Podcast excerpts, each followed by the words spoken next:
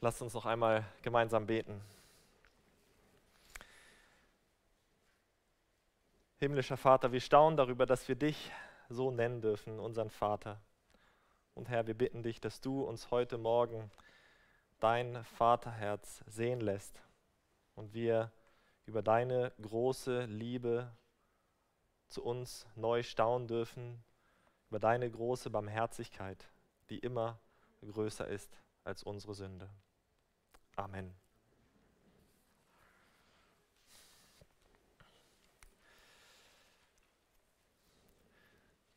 Findest du es einfach zu glauben, dass Gott dein himmlischer Vater ist? Fällt es dir leicht zu glauben, dass Gott dich wirklich liebt? Um ehrlich zu sein, ich finde das oft nicht so leicht, oder mir fällt es oft nicht so leicht, wenn ich in mein eigenes Herz schaue und dort die Sünde sehe, wenn ich meinen mangelnden Eifer für, für Gott und sein Königreich sehe, wenn ich merke, dass meine Liebe zu Gott oft nicht wie eine, ein helles Feuer lodert, sondern eher wie eine kleine Kerze flackert, oder wenn ich wieder eine Woche als Christ mehr schlecht als recht gelebt habe, dann kommen in mir manchmal diese Zweifel auf und ich frage mich, kann es wirklich sein, dass Gott mich trotz all dem liebt? Hosea 11 hat eine herrliche Botschaft für alle, die mit solchen Fragen kämpfen.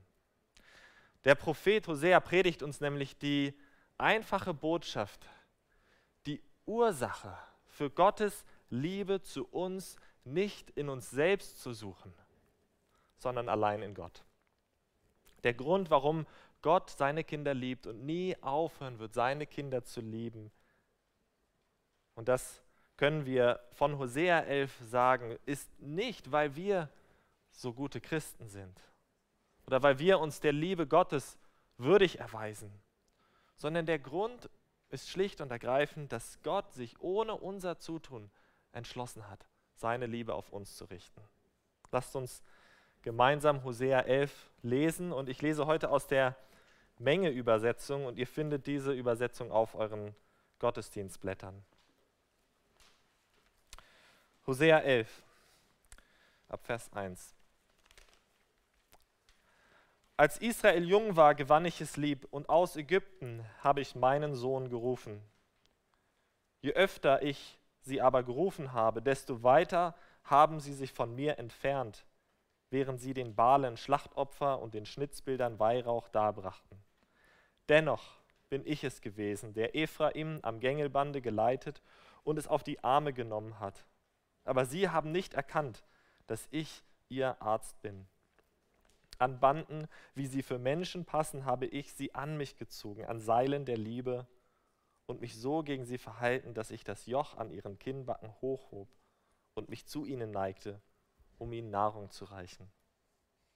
Jetzt müssen sie nach Ägypten zurückkehren, oder der Assyrer mag ihr König werden, denn sie haben sich geweigert, zu mir umzukehren. So soll denn das Schwert in ihren Städten umgehen und ihre Großen vernichten und fressen um ihrer Ratschläge willen. Denn mein Volk hält den Hang zum Abfall von mir fest und ruft man ihm ein Aufwärts zu, so richtet sich doch keiner von ihnen empor.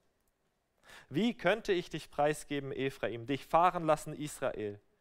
Wie könnte ich mit dir verfahren, wie einst mit Adama ein Zeboim aus dir machen? Mein Herz kehrt sich in mir um, mein ganzes Mitleid gerät in Wallung.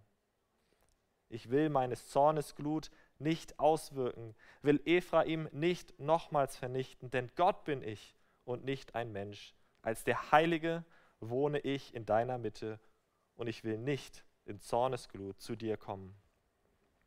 Sie werden dem Herrn nachfolgen. Der wird wie ein Löwe brüllen. Ja, er wird brüllen um die Kinder Israel und die Kinder Israel werden vom Meer her zitternd herbeieilen. Wie Vögel werden sie aus Ägypten zitternd herbeieilen und wie Tauben aus dem Lande Assyrien. Dann will ich sie wieder in ihren Wohnsitzen heimisch machen. So lautet der Ausspruch des Herrn.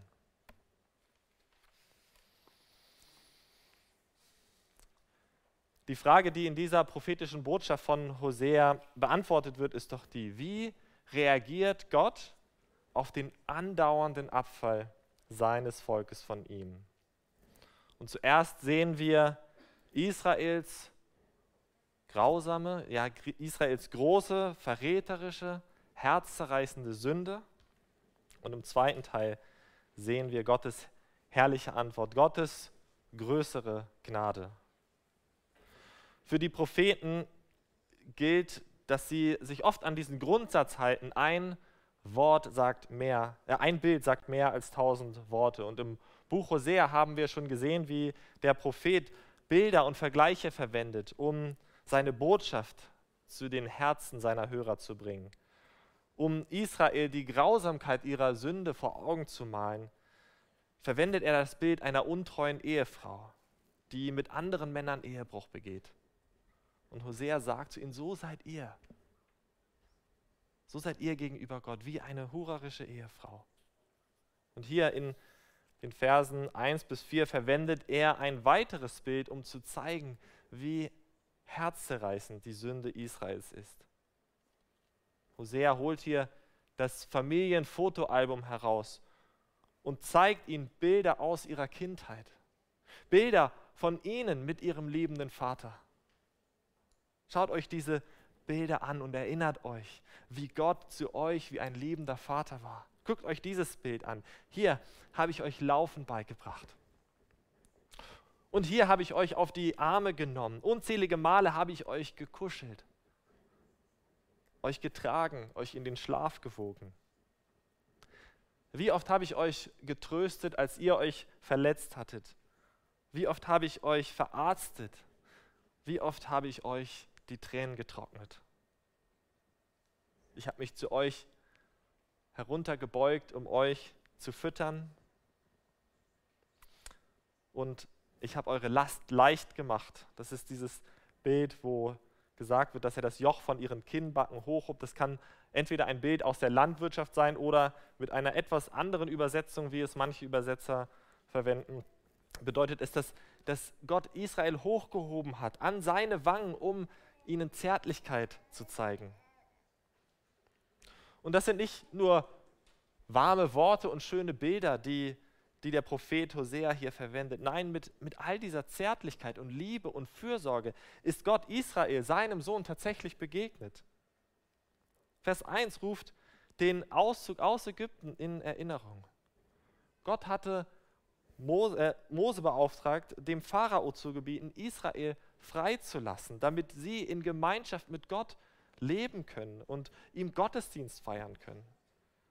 In 2. Mose 4 Vers 22 soll Mose im Auftrag Gottes zum Pharao Folgendes sagen. Israel ist mein erstgeborener Sohn. Daher fordere ich dich auf, lass meinen Sohn ziehen, damit er mir diene. Weigerst du dich aber, ihn ziehen zu lassen, so werde ich deinen erstgeborenen Sohn sterben lassen. Und nach der zehnten Plage erst, das Sterben aller erstgeborenen Söhne in Ägypten, nach zehn Plagen lässt Pharao Israel dann endlich ziehen und Gott befreit sein Volk aus der Sklaverei in Ägypten. Wir werden auch an, an den, letztlich an den Grund für diese große Rettungsaktion erinnert. Es ist ein noch tieferer Grund, den wir auch in Vers 1 finden. Als Israel jung war, gewann ich es lieb. Gott hat seine Liebe auf Israel gerichtet. Aus allen anderen Völkern hat er sich für Israel entschieden und seine Liebe auf Israel gerichtet. Nicht, weil Israel so toll war oder weil es so groß war oder weil es andere herausragende Qualitäten besaß, sondern einfach, weil er sich entschlossen hat, Israel zu lieben. Und wenn wir all diese, diese Liebe und Gnade Gottes sehen, die Gott seinem Sohn Israel gezeigt hat, dann sehen wir erst, wie, wie grausam es war, dass Israel angefangen hat, anderen Göttern zu dienen. Israel ist wie ein Sohn, der von der Liebe seines Vaters überschüttet wurde und dann gegen seinen Vater rebellierte. Seine Liebe nicht erwiderte, sondern ihm ins Gesicht spuckte und von ihm weglief. So wie der jüngere Sohn in dem Gleichnis, was wir gerade gehört haben vom verlorenen Sohn. Anstatt Gott zu dienen, anstatt ihn anzubeten, anstatt ihm zu danken, dem, der sie erlöst und befreit und geliebt hatte, fingen sie an, anderen Göttern, den Balen zu opfern und sie brachten den Schnitzbildern Weihrauch dar. Anstatt in herzlicher Gemeinschaft mit Gott zu leben, entfernten sie sich immer weiter von ihm. Selbst dann noch, als er ihnen nachging und sie immer wieder zu, zu sich zurückrief. Anstatt seine Liebe zu erwidern, gaben sie ihr Herz anderen Liebhabern, anderen Göttern. Sie brachen das allererste Gebot, das Gott ihnen gegeben hatte. Und sie brachen diesen, diesen Bund, diesen, ja, wie ein Ehebund, den Gott mit ihnen gemacht hatte. Und man mag jetzt vielleicht denken, ja, wie, wie konnten sie nur? Wie konnten sie nur so, so, wie konnten sie das nur machen? Und vielleicht denken wir sogar, ja, wenn wir in der Situation gewesen wären oder wenn ich in dieser Situation gewesen dann, dann hätte ich das nie gemacht, Gottes Liebe so abzulehnen. Aber wenn wir, wenn wir so denken, dann haben wir noch kein hinreichendes Verständnis davon, wie Sünde wirklich das Herz eines Menschen so auf Abwege bringt, so zerstört, so verdirbt, dass es nicht mehr die Dinge liebt, die es lieben sollte, nämlich Gott, sondern dass es das Böse sucht. Wir sind nicht besser als die Israeliten. Wir haben dasselbe sündige Herz wie sie. Jeder einzelne Mensch auf dieser Erde ist, ist ein Sünder, der Gottes väterliche Liebe nicht erwidert hat, sondern sie verachtet hat und sich anderen Göttern zugewandt hat. Und natürlich nimmt dieser Götzendienst heute andere Formen an als vor 2800, äh, 2800 Jahren in Israel. Heute wirft sich kaum noch jemand vor irgendwelchen Schnitzbildern nieder oder, oder opfert den Balen. Aber keiner von uns liebt Gott so, wie es ihm gebührt. Wir alle stellen uns lieber selber in den Mittelpunkt des Universums oder zumindest unseres eigenen Lebens. Wir suchen nicht Gottes Ehre mit allem, was wir sind und haben.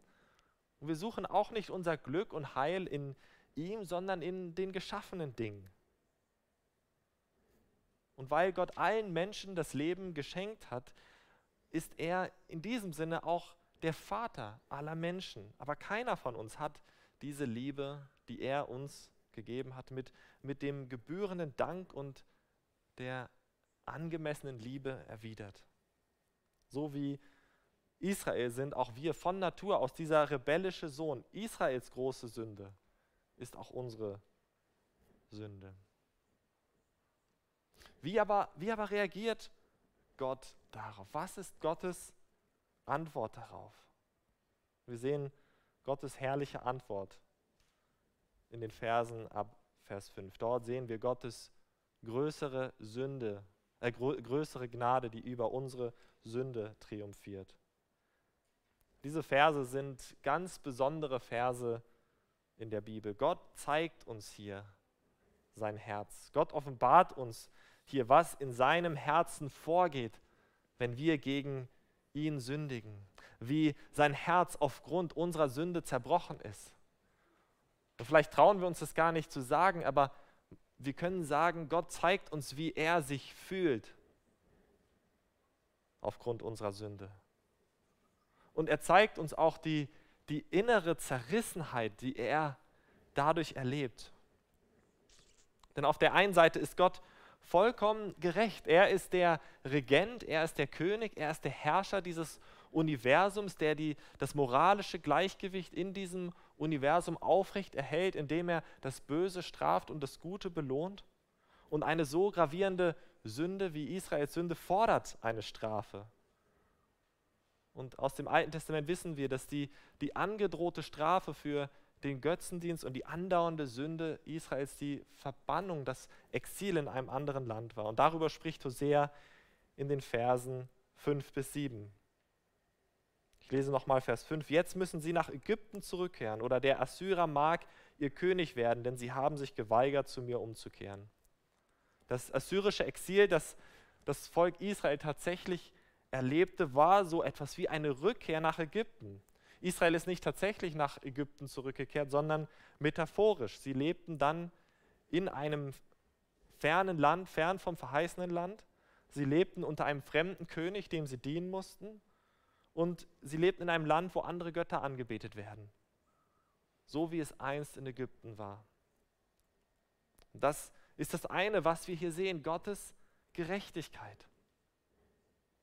Aber auf der anderen Seite sehen wir Gott in seiner großen Liebe zu Israel, wie er es nicht übers Herz bringen kann, sie endgültig zu verstoßen und zu vernichten. Wie könnte er auch? Israel ist sein geliebtes Kind. In Vers 8 bekommen wir einen, einen Blick in das Herz Gottes, wie sonst, wie ich finde, nirgendwo anders im Alten Testament. Wie könnte ich dich preisgeben, Ephraim? Dich fahren lassen, Israel. Wie könnte ich mit dir verfahren, wie einst mit Adama? Ein Zeboim aus dir machen. Mein Herz kehrt sich in mir um. Mein ganzes Mitleid gerät in Wallung. Wie könnte er seine Liebe, mit der er sie von Anfang an wie ein Vater geliebt hat, wie könnte er diese Liebe widerrufen?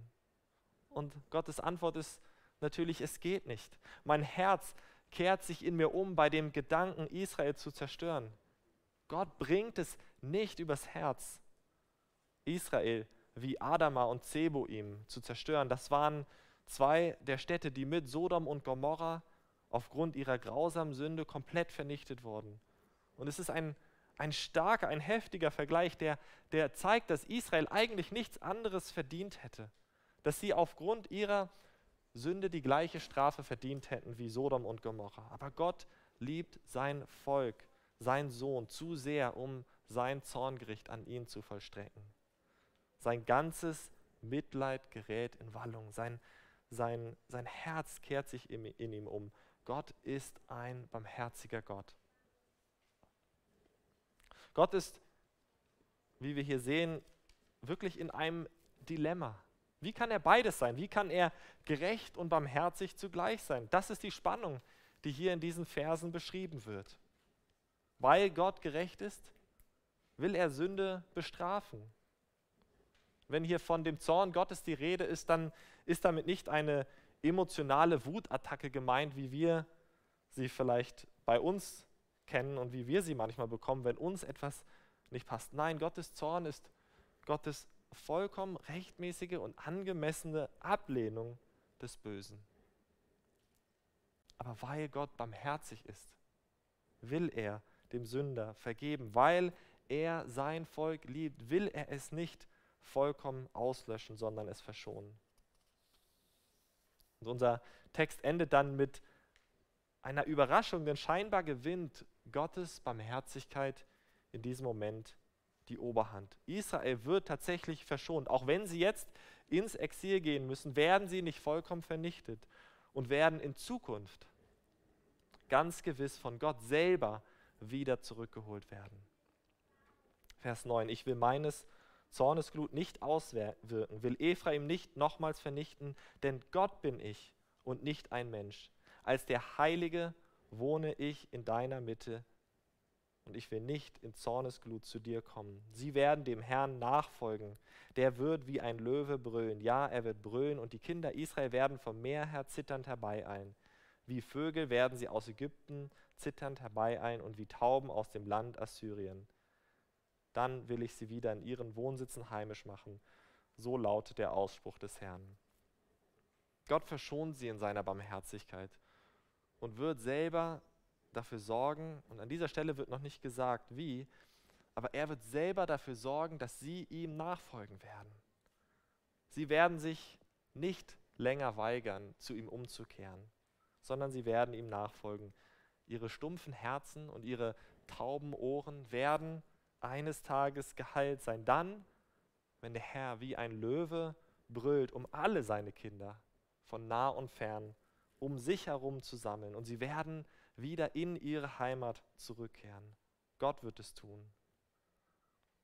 Und der Grund für das, was er tun wird, sehen wir in Vers 9. Denn Gott bin ich und nicht ein Mensch, als der Heilige wohne ich in deiner Mitte. Noch dieser Satz ist vielleicht zunächst überraschend, weil wenn wir an Gottes Heiligkeit denken, dann, denken wir oder dann verbinden wir das normalerweise mit Gottes Ablehnung gegen Sünde. Und würde seine Heiligkeit nicht bedeuten, dass er Sünde strafen muss? Aber hier unterstreicht die Heiligkeit Gottes, dass er ganz anders ist, als wir Menschen es sind, dass er eben kein Mensch ist. Wenn uns Unrecht getan wird, dann sind wir sehr schnell dabei, Rache zu üben und Vergeltung zu suchen. So sind wir Menschen. Ich habe erst diese Woche mit jemandem aus dieser Gemeinde gesprochen, der mir erzählte, dass die Beziehung zu seinen Familienmitgliedern erkaltet ist. Und eigentlich ist das, was passiert ist, eine Kleinigkeit. Aber sie, sie haben den Kontakt aufs Minimale runtergefahren, weil etwas vorgefallen ist. Und das ist typisch für uns Menschen. Wenn, wenn jemand an uns schuldig wird, dann zahlen wir es ihm entweder gleich oder sogar doppelt heim. Oder wir zeigen ihm die kalte Schulter, zumindest so lange, bis wir vergessen haben, was passiert ist. Aber, und das wird hier gesagt, und Gott sagt es selber von sich, so ist Gott nicht. Gottes herrliche Antwort auf, auf unser Vergehen gegen ihn ist, dass er Gnade und Barmherzigkeit zeigt. So reagiert Gott, wenn, wenn seine Kinder an ihm schuldig werden. Und so wirkt sich seine Liebe, die, die er auf Israel gerichtet hat, wie wir in Vers 1 gelesen haben, so, so wirkt sich seine Liebe ganz konkret zu ihnen aus. Das zeichnet seine göttliche Heiligkeit aus, die ihn in einer ganz anderen Kategorie sein lässt, als wir Menschen es sind, dass seine Liebe nicht einfach aufhört. Selbst dann nicht, wenn sein Herz gebrochen wurde, wie das Herz eines Vaters von seinem rebellischen Sohn. Aber was ist mit der Gerechtigkeit Gottes? Fällt sie unter den Tisch? Nein, sie fällt nicht unter den Tisch, aber an dieser Stelle muss die Gerechtigkeit Gottes warten. Und darin sehen wir eine weitere seiner herrlichen Eigenschaften, nämlich seine göttliche Geduld. Denn es kommt tatsächlich zu dem Moment, wo Gottes Barmherzigkeit und seine Gerechtigkeit in vollem Maße zum Ausdruck kommen, wo diese Spannung, die hier beschrieben wird, aufgelöst wird, nämlich am Kreuz von Golgatha. Gott wird Mensch in Jesus Christus und der Zorn Gottes für alle unsere Sünde trifft Jesus am Kreuz mit voller Wucht.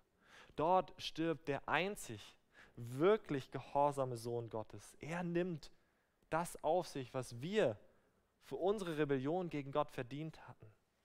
Und das, was Jesus durch seinen perfekten Gehorsam gegenüber seinem Vater verdient hatte, die Liebe und Annahme des Vaters, das schenkt er uns, das kommt uns zugute. Johannes bringt es in 1. Johannes 4, Vers 10 auf den Punkt, wenn er diese Liebe Gottes beschreibt. Darin besteht die Liebe. Nicht, dass wir Gott geliebt haben, sondern dass er uns geliebt und seinen Sohn zur Sühnung für unsere Sünden gesandt hat. Gottes Zorn trifft am Ende Gott selbst. Er nimmt in Jesus Christus das Gericht auf sich. Und darin zeigt sich Gottes überaus große Liebe und Gnade zu uns und wie seine Liebe und seine Gnade über unsere Sünde triumphiert. Wenn du daran zweifelst, dass Gott dich liebt, dann nimm dir das zu Herzen. Ich denke, das ist das einzige wirklich wirksame Gegenmittel gegen diese Zweifel und Fragen, ob Gott uns wirklich lieben kann, trotz unserer Sünde.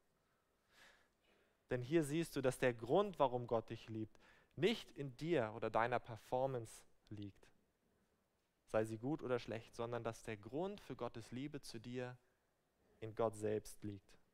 Gott ist ein Vater, der seine Kinder liebt und der nicht aufhören kann, seine Kinder zu lieben.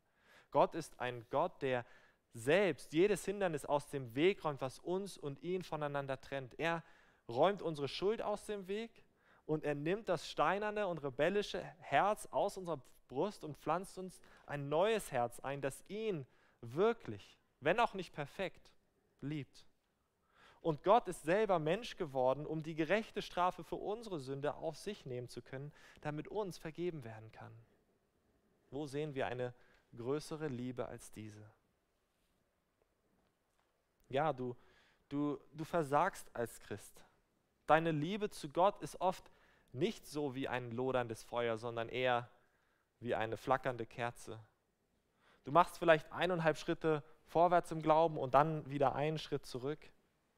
Aber von all dem ist Gottes Liebe zu dir nicht abhängig.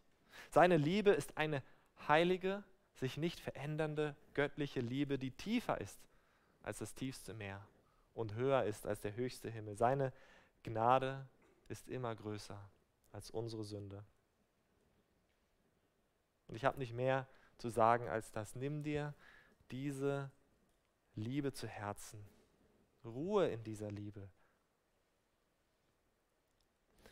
Im Neuen Testament wird Hosea 11 auf eine ganz interessante Weise zitiert, die uns, den meisten von uns vielleicht erstmal merkwürdig vorkommt. In Matthäus 2, Vers 15 wird beschrieben, wie Josef und Maria mit dem kleinen Jesuskind nach Ägypten geflohen sind, um Herodes zu entkommen, der den neugeborenen König umbringen wollte. Und als dann Herodes gestorben ist, kamen sie alle unversehrt aus Ägypten zurück. Und Matthäus sagt dann, so sollte sich das Wort erfüllen, das der Herr durch den Propheten gesprochen hat, der da sagt, aus Ägypten habe ich meinen Sohn gerufen. Und das ist erstmal irgendwie ein, ein merkwürdiges Verständnis von einer Erfüllung, von einer prophetischen Erfüllung. Denn im Alten Testament ist ja mit diesem Auszug aus Ägypten ganz klar dass das Volk Israel gemeint, das aus Ägypten ausgezogen ist. Was hat das jetzt bitte mit der Flucht von Jesu und der Rückkehr aus Ägypten zu tun? Nun, das ist einer der, der vielen Wege, wie Matthäus und auch die anderen Evangelisten deutlich machen, dass es in Jesus einen neuen Auszug aus Ägypten gibt. Dass in Jesus die Person gekommen ist, durch den dieser, dieser Auszug aus Ägypten in einem viel größeren und herrlicheren Sinn stattfinden wird. Und über diesen neuen Auszug hat Hosea in den Versen 10 und 11 gesprochen, dass, dass die Kinder Gottes zurückkommen werden und aus, Israel, äh, aus Ägypten nochmal neu auszu, ausziehen werden. Deshalb ist letztlich der Auszug aus Ägypten des Volkes Israels eine, eine Vorschattung von dem, was eines Tages in viel herrlicher und größerer Weise durch Jesus geschehen würde. Eine viel größere und herrlichere Erlösung. Jesus kam auch durch den Jordan in die Wüste, seine Taufe und die Versuchung, aber anders als Israel widerstand er der Versuchung und blieb in jedem Moment seinem Vater gehorsam. Da wo Israel scheiterte und versagte, da war Jesus standhaft. Da, wo Israel ungehorsam wurde und Götzen anbetete, zeigte Jesus seine vollkommene Liebe zum Vater, indem er in allem gehorsam war. Jesus ist der wahre, der treue Sohn Gottes. Und alle, die durch den Glauben an Jesus Christus zu ihm gehören, werden dadurch zu wahren Kindern Gottes. Und darin, und darin allein liegt unsere Gewissheit begründet, dass Gott uns liebt und dass seine Liebe zu uns nicht aufhören wird. Nicht in uns, nicht in dem, was wir getan haben. Nur durch Jesus Christus haben wir unser wahres geistliches Zuhause gefunden. Wir sind heimgekehrt in die Arme unseres liebenden himmlischen Vaters. Lasst uns beten. Herr, wir danken dir für die Worte, die du zu uns sprichst aus Hosea 11. Du bist ein barmherziger, gnädiger, liebender Vater. Wir haben deine Liebe nicht verdient. Im Gegenteil, wir haben deinen Zorn verdient. Und deshalb staunen wir darüber, dass du uns trotzdem, trotz unserer Sünde, deine Gnade und Barmherzigkeit gezeigt hast und uns angenommen hast als deine Kinder in Jesus Christus. Und Herr, ich bitte für jeden heute Morgen, der manchmal daran zweifelt, dass du ihn wirklich liebst.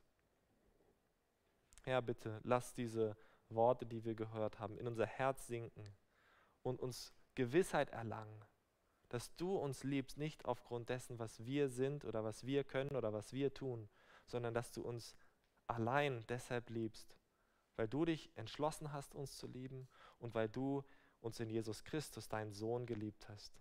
Und Herr, deshalb bitten wir dich, dass wir uns alle an Jesus Christus festmachen heute Morgen und dir, ja, dir vertrauen, dass das, was Jesus getan hat, wirklich ausreicht und dass er, er für unsere Sünden bezahlt hat und wir so uns deiner Liebe gewiss sein können. Amen.